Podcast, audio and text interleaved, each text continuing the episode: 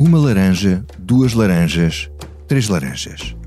O PSD foi acusado ao longo dos últimos anos de ter falta de voz, de não se fazer ouvir, de não fazer uma oposição que fosse ouvida. Mas como também tudo o que é pouco nem sempre dura, agora o PSD não tem uma nem duas vozes, tem três vozes.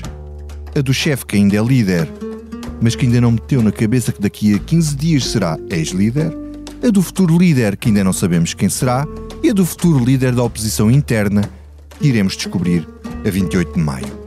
O caso dos ucranianos recebidos por russos em Setúbal é exemplar desta polifonia laranja. Um, Bom, tem de perguntar à CDU aquilo que acha, nem eu estou aqui para dar conselhos à CDU. Eu acho que realmente o Presidente da Câmara de Setúbal devia pensar muito bem se tem condições para continuar. Dá-me ideia que não tem condições para continuar. Ele avaliará.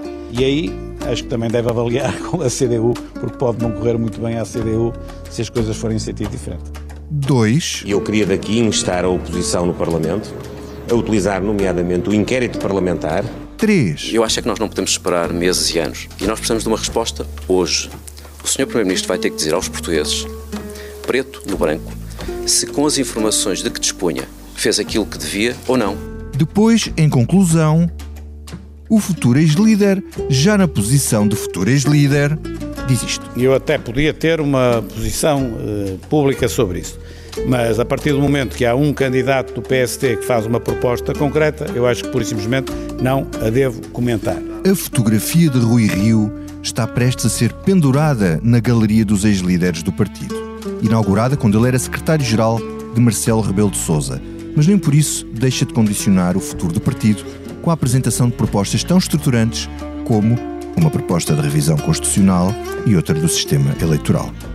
Há sempre uma derradeira oportunidade para deixar uma última boa impressão.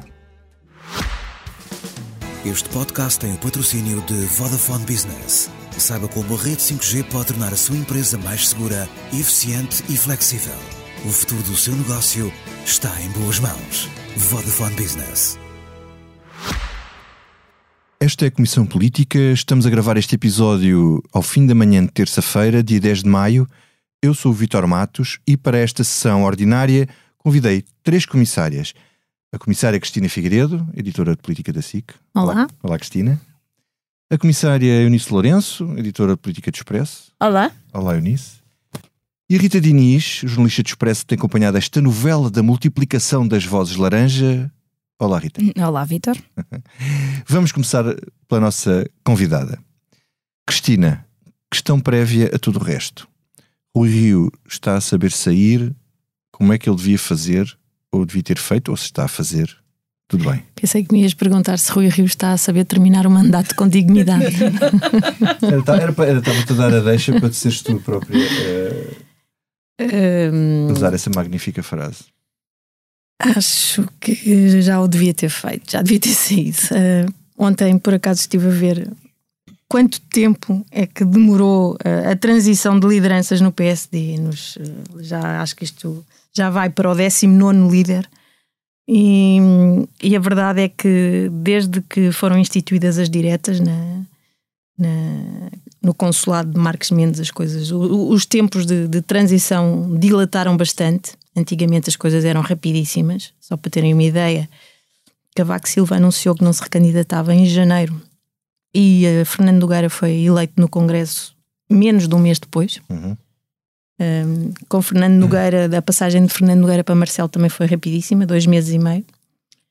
E pronto, como isto como a história no PSD é muito rica, eh, eh, vamos dar um, um salto temporal e passar de, de Passos para, para Rio já foi também há algum tempo, quatro meses e meio, mas este bate todos os recordes e, pelos vistos, vamos ter cinco meses a mediar entre o dia em que Rui Rio anunciou que não, que não via interesse em manter-se à frente do PSD e o dia em que efetivamente teremos um novo líder empossado ah, no partido. E é muito tempo, e é muito tempo num tempo, ah, podia ser numa altura em que até nem faria grande diferença se é que essa altura existe, mas teoricamente poderia ser. Só que não, é, é um tempo em que hum, é preciso, era preciso ter um PSD uh, já uh, a tentar recuperar o tempo perdido e que já foi muito nos últimos, nos últimos anos. E isso, cada dia que passa é penoso assistir. Tu falas em multiplicidade, em multiplicação da, das vozes.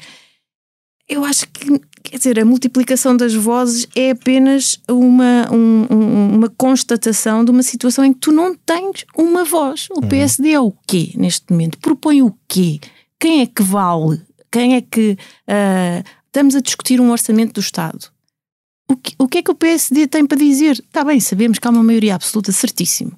Mas se o PSD quer recuperar eleitorado, e presumo que essa seja a principal, uh, o objetivo principal de, de, de, de, um partido que se quer de poder, uh, então tem que começar a trabalhar e já não é cedo, é tarde, é tarde. Uhum. E estamos aqui entretidos nestas discussões internas de um líder que ainda o é, mas que diz que não pode pronunciar-se porque há uma campanha em curso e depois cada um dos outros a e puxar. E não se pronuncia sobre as propostas que um dos candidatos Exato. veio é, é trazer. É tudo absurdo, é tudo absurdo. E no, entre, e no entretanto, temos pronto o primeiro-ministro que lá vai uh, cantando e rindo com a sua maioria absoluta e que pelos vistos uh, enfim já nem é quase que já, isto já quase que não é uma república é quase uma monarquia. Rita, uh, tu escreveste um artigo nesta edição onde contextualizas esta insistência de Rui Rio sempre nas mesmas coisas e nos mesmos temas falas da questão das, da, da, revisão constitucional que o Rio apresentou e da reforma do sistema político. Uh, dizes também que Montenegro é contra o condicionamento futuro desta agenda, mas Jorge Moreira da Silva ah, não se importa assim tanto com isso. Uh, tu podes explicar isto tudo melhor e pôr isto aqui em, em perspectiva para as pessoas perceberem? Uh, sim, eu, eu acho que para, percebermos aqui um, o que se está a passar, também é preciso percebermos um bocadinho a figura de Rui Rio e a sua personalidade e aquilo que vai na cabeça dele. Um, e para Rui Rio há uma coisa muito clara, que é a palavra coerência. É a palavra que pode ser confundida com teimosia ou com outra coisa qualquer, mas no entender dele é as mesmas uh, aquilo que ele acreditava há uh, eh, 10 anos, aquilo que ele acreditava há 5 anos, aquilo que acreditava ontem, continua a ser válido mesmo depois de ter sido uh, o seu programa ter sido totalmente chumbado na, nas urnas. E em função disso, Rui Rio, que se considera em plenas funções enquanto líder do PSD, uh, mesmo nesta fase em que, desde o primeiro dia, desde o discurso em, da noite eleitoral em que, em que o PSD perdeu, disse que não se iria recandidatar, portanto, desde esse dia que, mesmo ele dizendo que não, é um líder de missionário, é um líder que não vai continuar muito tempo à frente do partido, já tem hora de saída marcada. Desde esse dia ele ele dizia e ele continua a dizer que é preciso fazer a reforma da Constituição, a reforma do sistema eleitoral, eh, entre outras. Eh, a reforma interna do partido foi uma coisa que ele diz que queria ter feito e não fez, eh, mas se mais tempo lhe dessem, mais, mais ele dizia que ainda ia dar tempo de fazer. Portanto, ele acha que está em, em plenas funções para o fazer. E o grupo parlamentar do, do, PSD, que é da plena confiança de Rui Rio, decidiu então, na, na, semana passada, apresentar essas mesmas propostas que já estavam finalizadas. Rui Rio chegou a apresentá-las publicamente uh, em conferências de imprensa, uh, formalizá-las como projetos de lei para dar entrada no Parlamento e pôs isso à consideração dos deputados. O que é que acontece? Uh, há deputados dentro desta bancada, embora poucos, que são um, bastante próximos de Luís Montenegro, há também uh, o resto dos deputados já estão a perceber que, enfim, uh, por mais que o Rui Rio não queira, o líder vai mudar e, portanto, é preciso também virarmos para o outro lado que entenderam que, uh, ou pelo menos manifestaram-se nesse sentido, não faz sentido um, documentos desta dimensão e com este caráter político e que estrutural, e, e estrutural e, e, que carecem de uma aprovação por maioria qualificada, carecem até de uma negociação com o PS sobre isso, não devem ser feitos, não devem ser apresentados agora nesta fase de mudança de, de liderança e deve ser o novo líder a fazê-lo. Portanto, o novo líder deve uh, avaliar esses mesmos projetos, deve decidir se devem ir assim, se devem ser alterados, se devem ir de outra forma e decidir se é um momento político ou não de, de, de os apresentar. Um, Luís Montenegro é, é dessa opinião, Jorge Moreira da Silva deu a entender que poderá ser de outra forma, eventualmente poderia apresentar cestos e depois em discussão em especialidade fazia-se alterações e limava-se aqui e ali. Achas que Jorge Moreira da Silva está amarrado aos apoios que tem do lado do rioísmo para não confrontar? Eh, Acaba por acontecer um bocadinho isso. As posições eh, em eleições internas, por mais que nós queiramos pensar na política de uma forma pura e bonita, ela não é. Ela é, é, é enfim, ela pensando na política não, não, de forma pura e bonita. Não sei, pelo menos há pessoas que acham, acham que é assim que a política deve ser pensada. Senhor uh, ouvinte, não nos leve a sério neste. Exatamente. e, e, e de facto há isso. Uh, Jorge Moreira da Silva, dentro, a grande crítica que se lhe fazia era que não tinha apoios.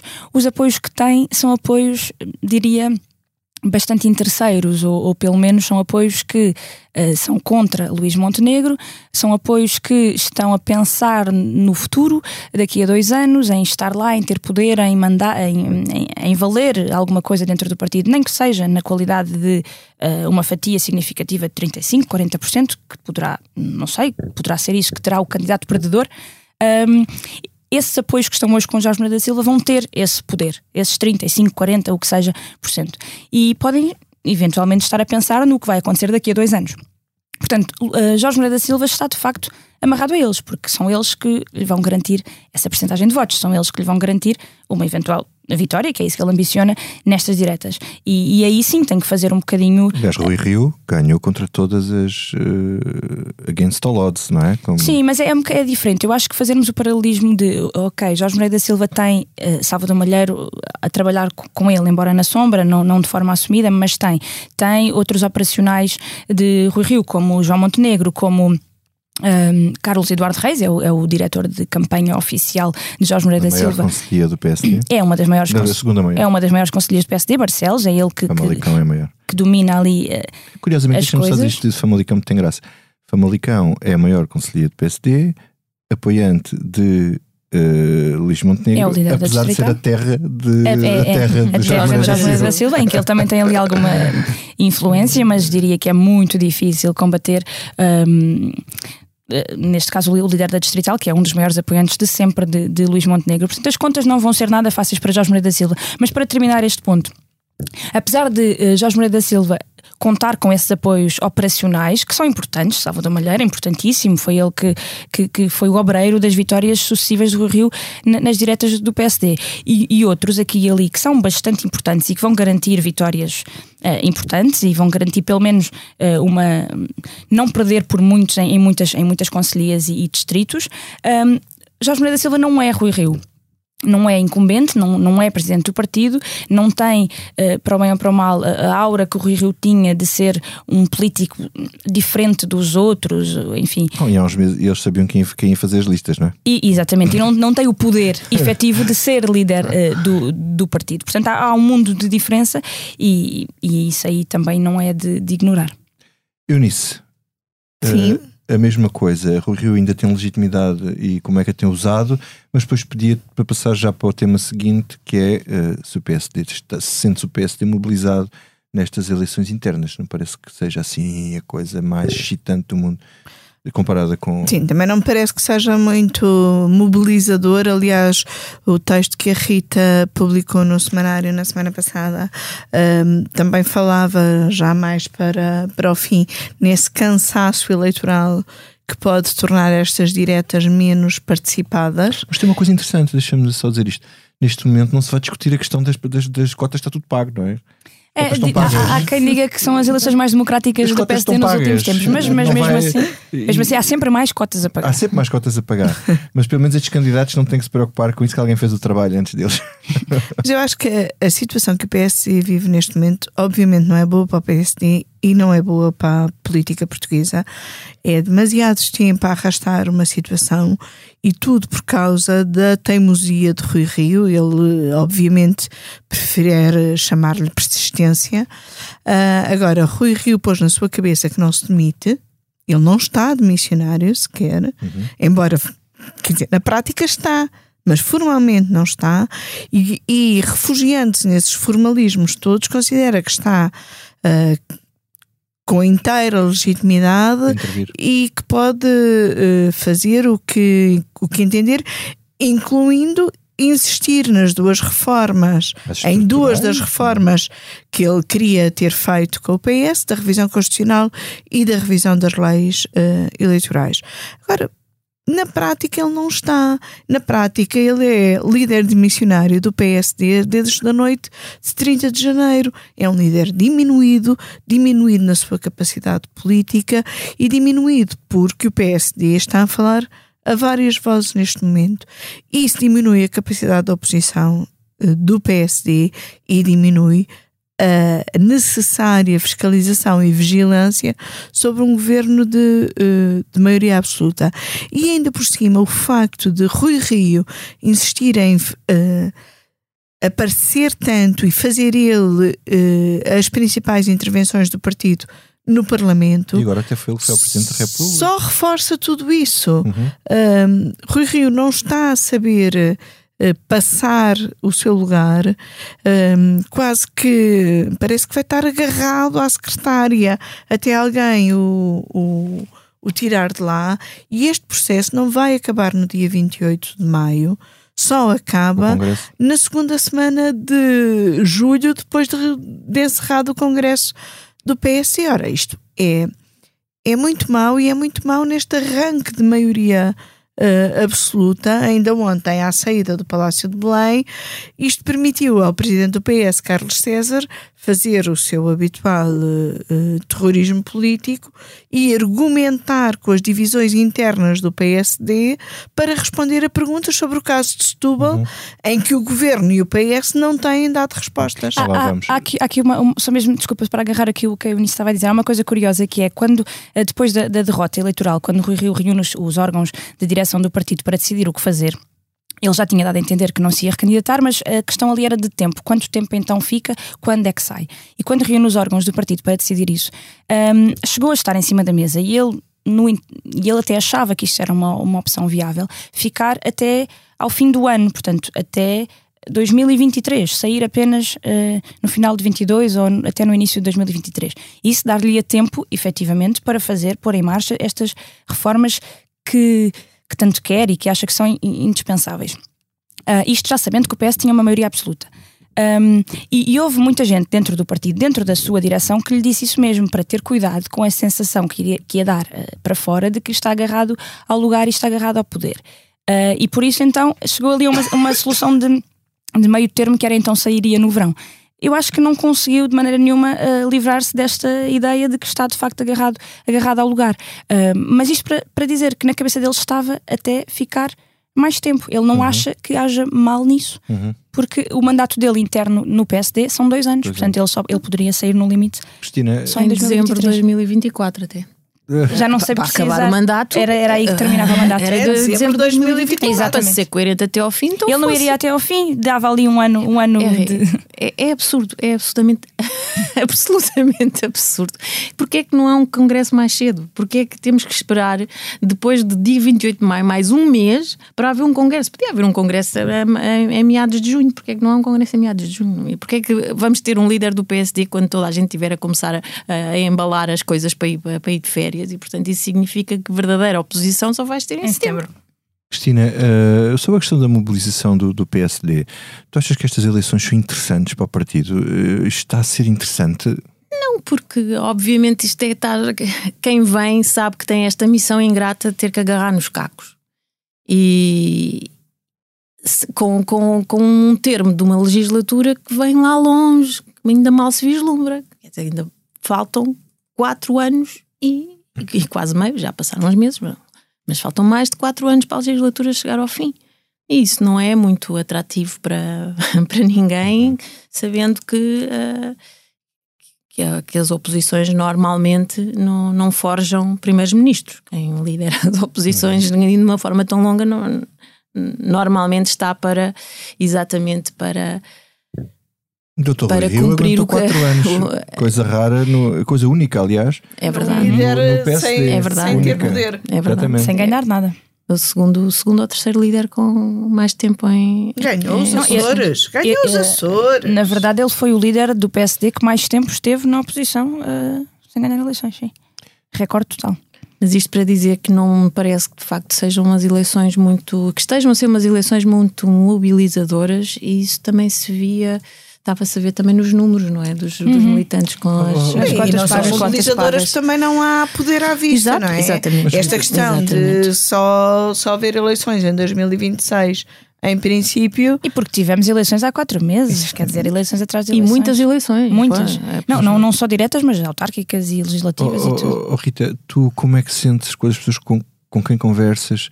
Eh, como é que sentes? Qual é o sentimento que tu vês em relação uh, não digo em relação aos candidatos em si, Mas em relação ao entusiasmo sobre esta Não, eleição... parece-me que, que aí a análise é essa, não há entusiasmo, não há grande animação, muito por causa disso, desta travessia no deserto que vai ser, vai ser muito grande. Não há eh, que entusiasmo é que há em ok, vamos Infelizmente, há aproveitar dois este. candidatos. Sim, Pois. eh, porque havia o sério risco de aversão. aversão. Eh, não há entusiasmo. Que entusiasmo seria esse de ah, vamos aproveitar este tempo para fazer coisas fantásticas? Eh, Não, não, há, não há de facto esse, entusiasmo. Mas, mas acho que já se criou no partido a, a percepção e a sensação de que, ehm, enfim, Luís Montenegro vai ser o próximo líder do, P- do PSD. Jorge Moreira da Silva quer, como eu dizia há pouco, fazer, embora obviamente ele, ele diz que quer eh, ganhar, quer ter uma candidatura de- de de vitória, mas ehm, a tradição no PSD diz-nos que primeiro eh, um candidato vai lá e perde e depois é que tenta uma segunda vez. Não sei se é isso que estará na cabeça de Jorge Moreira da Silva. Já houve uma altura, até a eleição de Pedro Passos Coelho contra Rangel e, e, e José Pedro Guiá Branco, que todos aqueles que concorreram à liderança um dia acabaram por ser líderes. Já acabou. Já, depois já, já não acabou. volta. Já acabou. Ah, Mas também é preciso avaliar os níveis de rejeição eh, de Luís, que Luís Montenegro ainda tem no partido ou não. E eu acho que há, há umas, há umas semanas, há umas semanas ainda havia muito essa, essa percepção. Aliás, quando Luís Montenegro apareceu como candidato, e, e já se sabia muitas semanas, meses antes dele anunciar a candidatura que ele seria candidato, nessa altura ninguém suspirava por ele. Eh, aliás, fazia-se o contrário. No partido todo a gente olhava por cima do ombro a ver quem é que vinha mais. Eh, o Luís Montenegro não, não era considerado bastante, não, não, não era bom o suficiente. Ahm, a partir do momento em que temos os, os candidatos assumidos, em que não veio um Carlos Moedas, não veio, eh, também se falou, ainda se tentou Miguel Poiares Maduro, também não faria, não sei se faria diferença.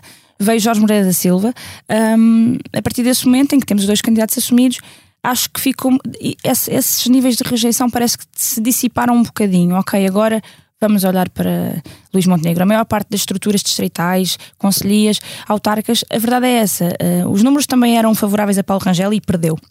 Mas eu acho que aqui, como dizia há pouco, o, paralelismo não é assim tão tão paralelo Um, e, e, portanto é, é muito isso Um, a estrutura do partido está substancialmente com Luís Montenegro e criou-se um bocadinho esta ideia de que a história já está escrita Hum.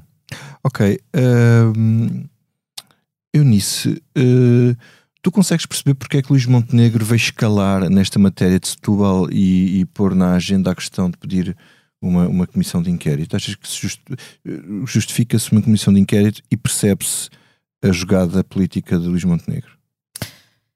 Eu acho que percebo a jogada política de Luís Montenegro e acho que isto é muito o género de oposição que Luís Montenegro eh, irá fazer se for ele a vencer eh, o PSD, que é precisamente a escalada, não é?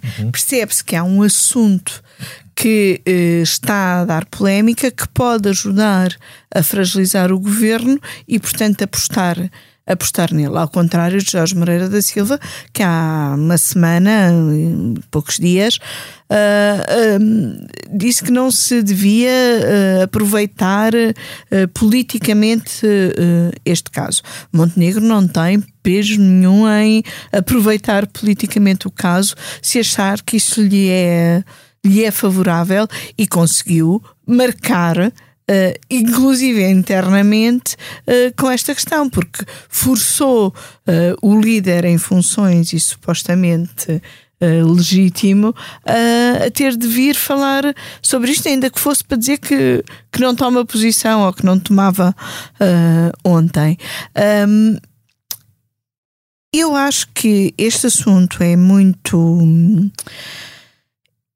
Precisa muito de ser clarificado. Uh, uma comissão de inquérito provavelmente não é neste momento a melhor forma, porque no- todos nós temos a experiência de comissões de inquérito que se vão prolongando no tempo e aqui seria desejável uma clarificação rápida, mas como o governo também não está a ajudar a essa clarificação rápida, também está a proporcionar propostas como estas de, de Luís Montenegro de, de comissão de inquérito e não está a ajudar, inclusive, por exemplo, ontem, e voltando mais uma vez a Carlos César à saída eh, de Belém.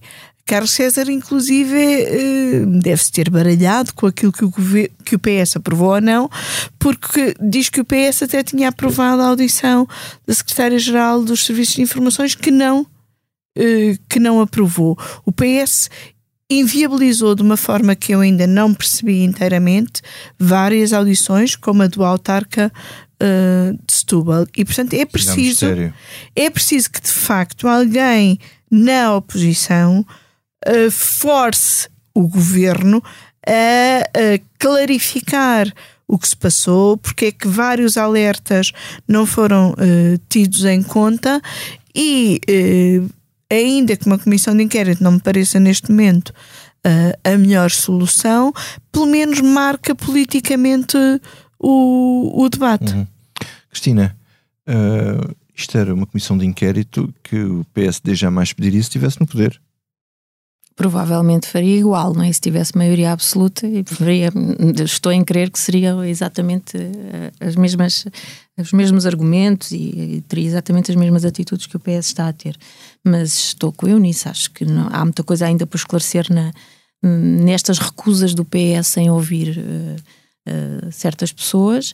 Acho que Jorge Moreira da Silva começou a dizer que não se devia aproveitar politicamente, entretanto também já, já, já percebeu que não podia ficar fora da, do comboio e já, também já vai dizer que é, é urgente que, hum. que, que, que, se ouça ao Primeiro-Ministro e, e, que nesse sentido a Comissão Parlamentar proposta por, por, por Luís Montenegro é, é pouco expedita, é um, é um mecanismo pouco expedito para a urgência que uhum. o caso requer, e no entretanto, pelo que percebemos hoje, terça-feira, uh, alguma coisa já está a acontecer porque há buscas a decorrer na Câmara de Setúbal uh, e uh, a mando da, da Procuradoria Distrital, o que significa que daqui a, a uns dias, não umas horas, vamos ter o senhor Primeiro-Ministro a responder à justiça o que é da justiça e à política o que é da política. bem visto, muito bem visto. Uh, Rita, uh, Jorge Moreira da Silva foi muito tímido uh, e, e Luís Montenegro demasiado agressivo. É assim, foi assim que as coisas começaram em relação a este caso. É, e Rui Rios esteve ali in between. Está, está, estão ali um bocadinho à, à, procura do, do seu lugar. Jorge Moreira da Silva começou por uh, centrar as suas atenções no adversário. Ele, no fundo, é aqui o challenger do challenger. Uhum. Um, e então veio dizer que Luís Montenegro estava a instrumentalizar este caso uh, para fins políticos. Depois Luís Montenegro veio dizer: não, isto é um caso político com consequências políticas e responsabilidades políticas e, portanto, temos que averiguar até as últimas consequências. Jorge Moreira da Silva já tinha efetivamente dito que é preciso apurar todas as responsabilidades e é, é preciso que António Costa responda e que, e que o governo responda por, por isto, mas ficou, ficou para trás. Ficou, ficou para trás, foi um bocadinho tímido e foi ultrapassado por, por Luís Montenegro.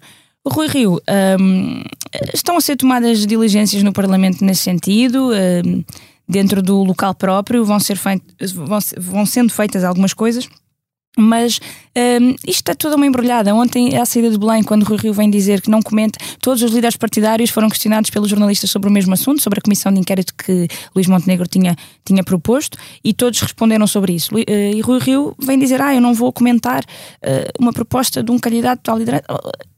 Enfim, estamos nesta embrulhada onde ele pôs, onde ele, onde ele se pôs. Se concorda, concorda, se discorda, discorda. Não é, não é pelo facto dele concordar com o Luís Montenegro que vai toda a gente dali tirar a ilação de que ele está a apoiar o Luís Montenegro. Mas isto para dizer que esta situação foi a situação onde ele se pôs, onde ele pôs o PSD, onde, uhum. ele, onde ele pôs. Ah, e sobre o caso em concreto, uh, onde é que vocês acham que há responsabilidades políticas a uh, apurar? Eu acho que há responsabilidades políticas a apurar da atual Ministra da Presidência, que teve a tutela das migrações até março deste, deste ano. Há responsabilidades políticas a apurar na Ministra dos Assuntos Parlamentares, que tem a atual tutela, que teve uma Secretária de Estado que saiu uh, por razões de saúde, mas Ana Catarina Mendes tem experiência política suficiente para perceber que este caso precisava de respostas uh, rápidas e uh, não se escudar numa situação de alguma fragilidade da sua, da sua secretária de Estado. Devia ter percebido que era preciso meter-se neste assunto o quanto antes e das duas uma uh, ou não percebeu ou meteu-se e não gostou do que percebeu e tentou uh, assobiar uh, para o ar. Uh, agora, Ana Catarina Mendes, ainda por cima, é do PS de Setúbal, uhum. uh, é, foi cabeça de lista por Setúbal. Uh, por Setúbal. Acho que provavelmente esta tarde ficaremos a saber alguma coisa sobre o que ela pensa, mas é um bocadinho tarde. Acho que ela já devia ter falado sobre este assunto e devia ter falado por sua iniciativa. E sobretudo porque fica aqui a sensação de que o PS está de facto a abusar um bocadinho da sua maioria absoluta, a travar. Primeiro teste. Uhum. Uh, exatamente, a, a, travar estas audições porque está a esconder alguma coisa. A sensação que fica e a imagem que fica é essa. Portanto, se não é isso, então é preciso que alguém explique o que é que é. Uhum. Cristina. É, depois de ver a manchete que, que o Expresso trazia no, no, no último sábado, que, que, que havia uh, uh, ucraniano, uh, russos, cidadãos russos já estavam a ser vigiados há algum tempo, a pergunta que se, que se, que se impõe é então porquê é que nada foi feito porque é que, uh, porque é que o governo se já tinha estas, estas, estas suspeitas, porque é, que, porque é que não agiu em conformidade? E faltam realmente respostas da parte de, de António Costa.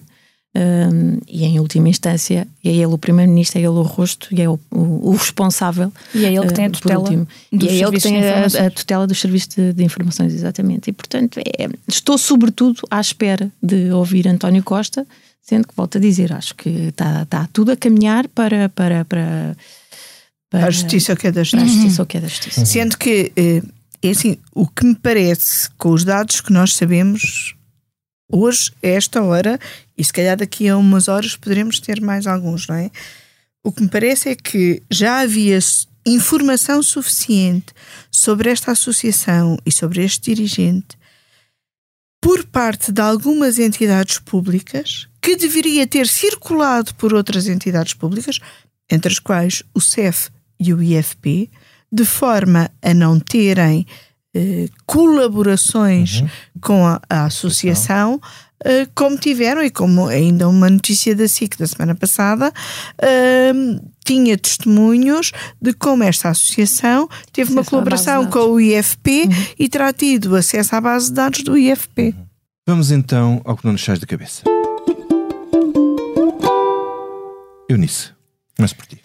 Olha, continua a não sair da cabeça uh, as questões da liberdade de imprensa. Na semana passada foi o que eu escolhi para o que não me sai da cabeça. Bem, a hora é coisa que... boa para não sair da cabeça. porque era o dia uh, da liberdade de imprensa. Um, à hora que gravamos, uh, o Presidente da República ainda não tinha feito a mensagem que pouco depois divulgou, e mais uma vez uma mensagem que eu acho relevante do Presidente sobre este dia e sobre este direito, em que Marcelo Rebelo de Sousa manifestava preocupações sobre a diversidade e o pluralismo da imprensa, nomeadamente dos meios regionais e locais, que muitas vezes se sentem a sufocar com um, uh, eh, problemas económicos uhum. e, por outro lado, acabam por estar muito mais dependentes de pequenos poderes que os asfixiam com alguma facilidade. Um, e este tema não me sai da cabeça, por um lado, para dizer que afinal o Presidente fez uma mensagem este ano sobre este assunto, por outro lado, porque o Presidente da Assembleia da República, ainda há pouco, também voltou a falar sobre este assunto numa sessão do Parlamento dos Jovens em que eh, Augusto Santos Silva se questionou sobre se numa futura revisão constitucional será preciso mexer na proteção da liberdade de expressão e da liberdade de imprensa por causa dos riscos que hoje corremos de desinformação uhum. e como hoje em dia dois terços da informação já não é, eh, ou melhor, dois terços daquilo que chega como informação às pessoas. às pessoas, já não depende de rádios, jornais e televisões. Se é preciso fazer ajustes nesse nessa parte da revisão constitucional, sendo que eh, Augusto Santos Silva disse uma coisa eh, que é de elementar democrata, mas que é sempre bom lembrar, que é que a liberdade de informação é um bem absolutamente precioso uh, e que deve ser uh, legislado ao mínimo uhum. para que seja uh, liberdade ao máximo, uhum. mas de qualquer forma deixo aqui estas inquietações e estas interrogações que o Presidente do Parlamento tem e para as quais eu também não tenho resposta. Muito bem. Rita Diniz. Hum, bom, o que não me sai da cabeça, eu não queria estar aqui a ser muito monotemática e a falar apenas de política, como se não me saísse da cabeça apenas estes assuntos, mas, mas enfim, Mas, vamos. vistos, é isso. Não, não, não é bem isso, mas pronto, vamos, vamos a isso. Hum, o que não me sai da cabeça é o, o papel do Presidente da República nesta, neste novo quadro de maioria absoluta. Hum, na altura, eh, quando tivemos eleições e, e nos deparámos com este cenário, falámos muito e questionámos-nos muito sobre se isto era o que o Presidente da República queria, se era o que hum, iria funcionar bem, como é que o, o Presidente iria adaptar-se a este novo papel de Presidente com uma maioria absoluta. E agora já passaram alguns meses com uma guerra pelo meio, com muito pouco espaço mediático para aparecer e para interferir, hum, parece que o Presidente está aqui um bocadinho à procura do seu, do seu lugar. Ontem houve as, as audiências com os partidos, eh, o Expresso escreveu um artigo, a Angela Silva escreveu um artigo sobre, sobre isso. Eh, aparentemente, o Presidente está muito preocupado com algumas questões, nomeadamente a descentralização, eh, que é um processo que está a correr manifestamente mal, a aplicação da, da bazuca europeia, que está atrasada e não, não, não está, eh, não se prevê que, que seja executada da forma que, que estava a ser inicialmente prevista, a fiscalização dessa mesma bazuca e qual é o papel do Presidente da República nisto? Parece que está um bocadinho à procura de- do seu espaço de, de influência e de interferência. Uh, depois também há outra questão, que é a da eutanásia, que, é que sabemos que é uma questão muito cara uh, ao Presidente.